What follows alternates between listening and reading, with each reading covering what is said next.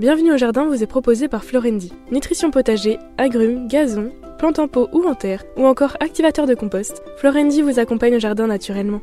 Ayez la main verte avec Florendi. Prenez soin de votre jardin avec Oriange 3 en 1. La nouvelle innovation Solabium. Insectes, acariens et maladies, un seul produit et c'est fini. Plantez, plantez encore. Gardez le rythme. Allez-y, vous êtes doués. Mettre les mains dans la terre. Nourrir, partager, faire grandir. Surprenez-vous. Fertiligène, révélez votre nature. Vous cherchez la petite bête? Toutes les réponses dans le dossier de Bienvenue au Jardin. Parmi les plantes qui risquent de résister correctement au changement climatique, euh, je pense que les graminées ont un gros rôle à jouer et on va consacrer ce dossier aux graminées ornementales. Alors ça rien de nouveau parce que ça fait quand même un bon moment maintenant, pratiquement dans les années 70, que les premiers paysagistes, surtout au nord de l'Europe, ont commencé à introduire des graminées. Ça semblait bizarre hein, de mettre de l'herbe dans les jardins. Ils sont pas nets. Hein. Mais aujourd'hui, on, on a non seulement adopté, adapté et surtout apprécié ces graminées. Dans en tant que paysagiste, toi, t'en utilises forcément. Beaucoup, effectivement. C'est une plante qui a une silhouette très fluide. Moi, je trouve ça très, très intéressant. Alors, les, tu le diras peut-être tout à l'heure, hein, les feuilles, c'est pas des feuilles, c'est des chaumes. Et ces chaumes qui sont euh, rubanées, qui sont très étroites, ça va bouger avec le vent. Et je trouve que dans le jardin, ça donne beaucoup, beaucoup de vie. Et puis, il y a aussi les épillets. Les épillets, ce sont les, les, les, inflorescences. Hein. Et ces épillets aussi sont très légers. Je préfère les épillets un peu légers. Et ça va donner beaucoup de vie au jardin. alors, moi, ce que je fais, c'est que je les plante, mais surtout, je ne les taille pas, je ne les coupe pas à l'automne, je laisse le feuillage roussir, devenir décoratif en hiver, parce qu'en hiver, ça donne de la vie au jardin quand il y a du givre, quand il y a ah un peu de vent, et je les coupe qu'au printemps suivant. Donc on a une période décorative qui est assez longue. À partir du mois de mars, il faut les couper, puis après il y a deux, un ou deux mois durant lesquels elles vont commencer à repousser. Mais sinon, c'est une plante qui est très intéressante, effectivement. Alors toi qui fais un jardin naturel, un jardin un peu sauvage, t'en mets un peu dans le jardin? Oui, j'ai une partie un petit peu ornementale et, comme tu le dis, je laisse faire. Moi, je mets mes gants à la fin de l'hiver pour enlever parce que t'as toujours des machins qui sont un peu moches là-dedans, qu'on séché et donc je mets mes gants parce que c'est extrêmement coupant en fonction des variétés, juste pour retirer ce qui est sec, mais ça laisse quand même une, une silhouette sympathique tout au long de l'année. Alors, au niveau paysager, on verra si on est d'accord avec Pierre je dirais qu'il ne faut pas les utiliser de façon éparse. Parce que sinon, ça ressemble à de l'herbe. Donc, il vaut mieux faire des gros stouffes. Et ça, donc, il y a un paysagiste hollandais qui s'appelle Piet Oudolf qui a fait ça de façon remarquable, en faisant, pas un champ de graminées, mais une grande tâche. qu'on on va associer tout de suite avec des belles vivaces, avec des plantes qui vont venir en contraste et qui vont apporter une note de couleur différente. Et là, on commence à avoir quelque chose de très très intéressant.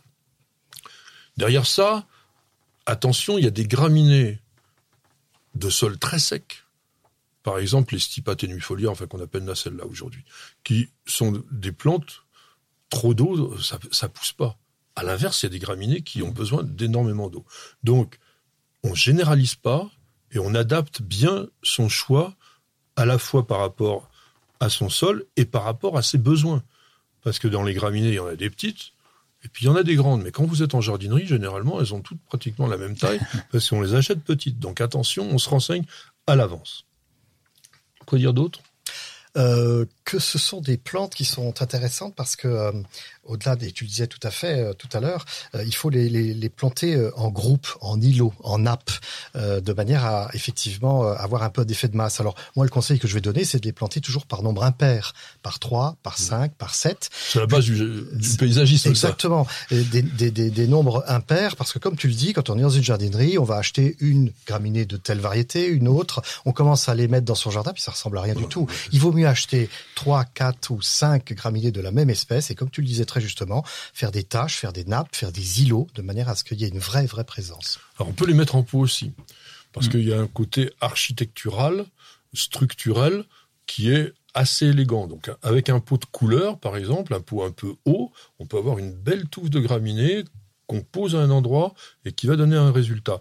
Est-ce qu'il y a des graminées qu'on pourrait mettre à l'ombre? Parce que je trouve qu'avec des fougères ça pourrait être joli, mais généralement, euh, il n'y en a pas beaucoup. Alors, il y en a pas beaucoup, mais il y en a quand même, et notamment la lusule des bois, l'usula Ah. sylvatica, qui est une petite euh, graminée avec un feuillage qui est persistant quand il fait pas trop froid, très très joli, euh, des épillets très décoratifs. Et alors elle, tu as raison, avec la pervenche, avec le lierre, avec les fougères sous des arbres, elle marche très très bien.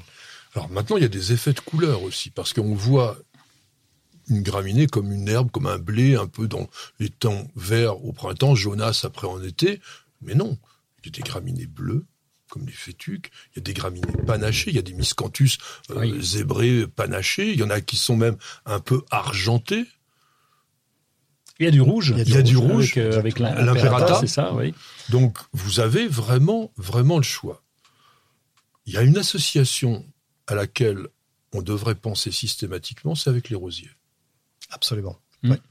Alors moi, avec les rosiers, ce que j'aime beaucoup, c'est avoir les épillets qui vont émerger parmi les rosiers. Et ça, on n'y pense pas souvent. Donc la, plan- le- la est plus grande que le rosier. Alors, Tu le- les plantes dedans, carrément. Je plante dedans, et notamment le Deschampsia, Deschampsia qui fait un petit coussin euh, vert au niveau du sol, et il a des chaumes qui vont monter à 1m20, 1m50. Et ce qui est très intéressant, effectivement, avec des rosiers buissons ou même des rosiers à grandes fleurs, c'est de faire émerger des rosiers euh, ces épillets extrêmement fins. Il y a un contraste entre la fleur de la rose qui est un peu sophistiquée, un peu généreuse et opulente, et cet épillet de graminée qui est très fin. Il y a quelque chose de très très intéressant à faire. Il y a encore un usage que l'on peut faire qui peut être assez rigolo, c'est d'utiliser des grandes graminées, des costauds, des, miscanthus, des spartina, des, panicums par exemple, pour faire des tuteurs naturels pour des vivaces. Parce que quand on a des très très grandes vivaces, comme par exemple certains hélianthus euh, en, en fin de saison, d'habitude on met euh, bah, une structure, ça peut être des bouts de bois, c'est pas beau.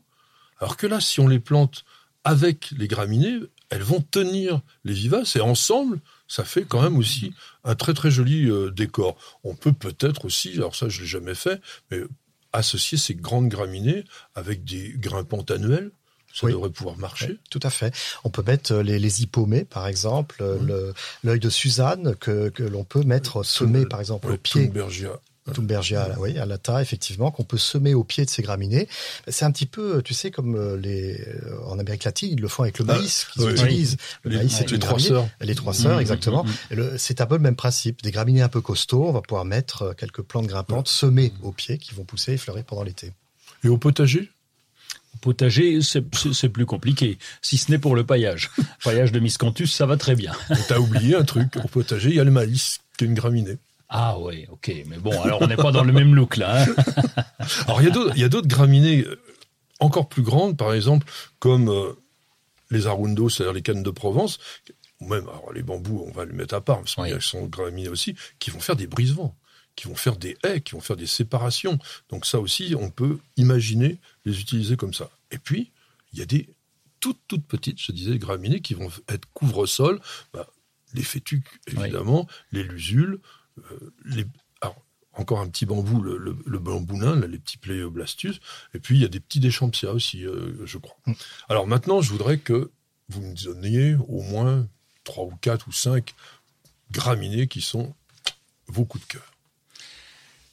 Ah, moi j'aime bien d'abord le miscanthus parce que ça a vraiment un côté sauvage et, et- et c'est original parce qu'on trouve rarement dans la nature un truc qui est zébré où la feuille est zébrée. T'as un coup de blanc, un coup de vert, un coup de bleu. Je sais pas qui c'est qui a inventé ça, mais il s'est bien débrouillé le gars. Sinensis zebrinus, ouais. Oui, et ça c'est sympa. Et après, tu le fais le- sécher, tu le fais en paillis? Bah, c'est pas moi qui le fais, mais effectivement, aujourd'hui, on trouve du paillis euh, de miscanthus. c'est on trouve gros. même dans du terreau, euh, pour remplacer la tourbe, on a de plus en plus de miscanthus. Et c'est c'est les miscanthus qui servent à faire du bioéthanol, généralement. Oui, généralement. oui. Je crois que c'est, je crois qu'il s'appelle Giganteus ou un truc comme ça. Euh, c'est le giganteus, Ouais. Ou, sac- il y a saccharif. Un autre? Ah oui, imperata, moi j'adore Ah oui. parce que ce, ce rouge là qui ressort, ça fait des tiges toutes droites. Là d'abord c'est facile à planter, ça pousse partout, et puis ça te Bah, fait des tiges toutes droites. Ça euh, pousse pas partout. Ah bon? Chez nous, ça Ah pousse Bah pas. écoute, moi j'ai du bol alors. On euh, a essayé. Chaque fois ça marche. Mais parce qu'on est un peu ombragé peut-être. Mais Ah bah euh, un peu ombragé. Non, c'est une cave. Votre jardin, il est quand même. Ouais, c'est quand même très couvert, quoi. Bah, évidemment, vous connaissez pas, mais si ils connaissent, il y a, très. Oui, il y, a, il y a- reportage. il y a les reportages, c'est vrai. Imperata, il y en a un massif absolument sublime au jardin du château du Rivaux. Ils font toute une longueur et ils ont mélangé. Alors, pareil, l'imperata, c'est décoratif, mais en masse, avec des vivaces, en mélange. Vraiment, Ah oui, c'est top. Et, en, et en automne, ça prend une couleur qui évolue et qui est quand même très très belle. Allez, on va faire le podium, ton troisième.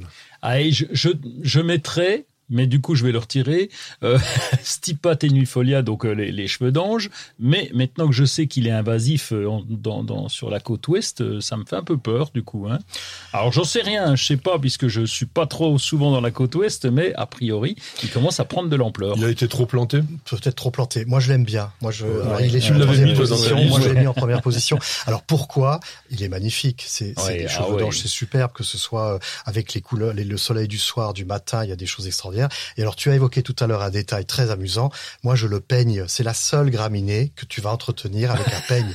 Je Ah fais ouais. un petit coucou à Perle qui est Un peigne ici. comment Un pelle pour chien. Je prends un peigne pour chien, un peu grossier, et euh, à la fin de l'hiver, je passe le peigne Oui. à l'intérieur. Et tu as remarqué, Et ça fait comme- quoi?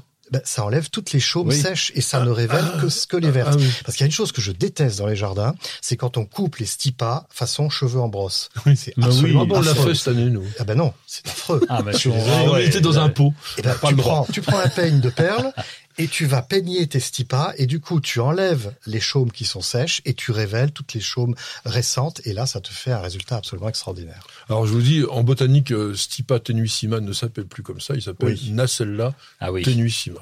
Bah oui, il faut le savoir. Ouais, mais qui c'est qui a changé encore? Faut nous demander quand c'est comme ça, les botaniste gars. qui a fait les études. Alors, mon cher ami, Le, le- en, en deuxième, alors je le lis parce que c'est un miscanthus, roseau de Chine, transmo-rhizonensis. Pourquoi? On va Parce, l'écrire. Parce qu'il a un feuillage semi-persistant. Et dans mon jardin, j'en ai, et en plein hiver, il est encore vert. Alors quand on a des hivers très froids en Alsace, effectivement, il va geler, il va jaunir complètement. En revanche, cette année, depuis quelques années, il reste avec son feuillage persistant. Et ça, c'est absolument formidable. Tu es en plein cœur de l'hiver, il y a plus de feuilles aux arbres, et tu as cette graminée verte qui te donne un côté exotique au cœur de l'hiver. C'est assez remarquable. alors il est possible que ça soit plutôt un cultivar parce que sur le plan botanique, il n'est pas répertorié. Il est considéré comme étant euh, simplement Miscanthus Donc je pense que Transmorinensis est simplement bah, une, une variété, mais c'est intéressant d'avoir oui. un, un Miscanthus comme ça. Et en médaille de bronze, Écoute, moi j'aime bien les Calamagostis. Calamagostis, qui Oui. ont cette, euh, qui ont, qui ont, qui ont, qui comme tu disais tout à l'heure, cette espèce de, de structure, de graphisme très vertical, euh, à la fois par le feuillage, par les chaumes, mais aussi par les inflorescences. Elles sont très, elles sont droit dans leurs bottes. Et ça, dans un jardin, ça peut être intéressant de, de jalonner, de donner Karl du Forster rythme. Le, le pourquoi Forster, pas, pourquoi ouais. pas, qui a effectivement des épillets un tout petit peu plus, un petit peu plus léger, un petit peu plus fantaisiste. Mais ce que j'aime bien, c'est ce côté un peu, un peu rigide, un peu droit, euh, euh, Et structurant. puis ça pousse partout là, Et ça pousse accepte un Ouais. petit peu tout. Alors moi j'aime bien les légers, les élégants style euh, Brisa Maxima qu'on appelle la, la grande amourette. Alors celle-là elle est annuelle hein, malheureusement, mais les épillets retombants ont une forme de cœur et ça bouge au vent. C'est vraiment vraiment très très mignon. Alors je sais pas si on peut vraiment facilement le, cultiver par semis, euh, mais quand on a ça dans un jardin, alors c'est vrai qu'en bord, en bord de mer ça pousse tout seul. On en voit parfois euh, naturellement. Après, est-ce qu'on peut le cultiver vraiment? Une autre annuelle, alors ça, sublimissime, l'orge à crinière, Ordeum jubatum, annuelle aussi, à peu près 60 cm. Les épillets, bah, ça fait un peu comme Nacella tenuissima, ça fait une barbe très très légère, c'est fin. Mais ce qui est jo- joli, c'est que c'est vert pâle, mais légèrement ombré de pourpre. Et ça, ça bouge au vent en permanence comme ça. Ça vous fait des serpents de végétaux. Non mais ça a une gueule avec des vivaces. Waouh, c'est sublimissime. Et puis je vais rester encore dans le dans le petit, dans le doux, dans le mignon, avec euh, l'oreille de lapin, le Lagurus ovatus, qui est encore aussi une graminée annuelle, 50 cm, et la floraison, on dirait une petite queue de lapin. Euh, non mais ça, c'est c'est joli comme tout. Alors si on peut cultiver ça, l'avantage, c'est que bon, bah, voilà, c'est c'est annuel. Si l'année prochaine on veut autre chose, ben on mettra autre chose. Vous avez écouté Bienvenue au jardin avec Florendi. Nutrition potager, agrumes, gazon, plantes en pot ou en terre, ou encore activateur de compost, Florendi vous accompagne au jardin naturellement. Ayez la main verte avec Florendi.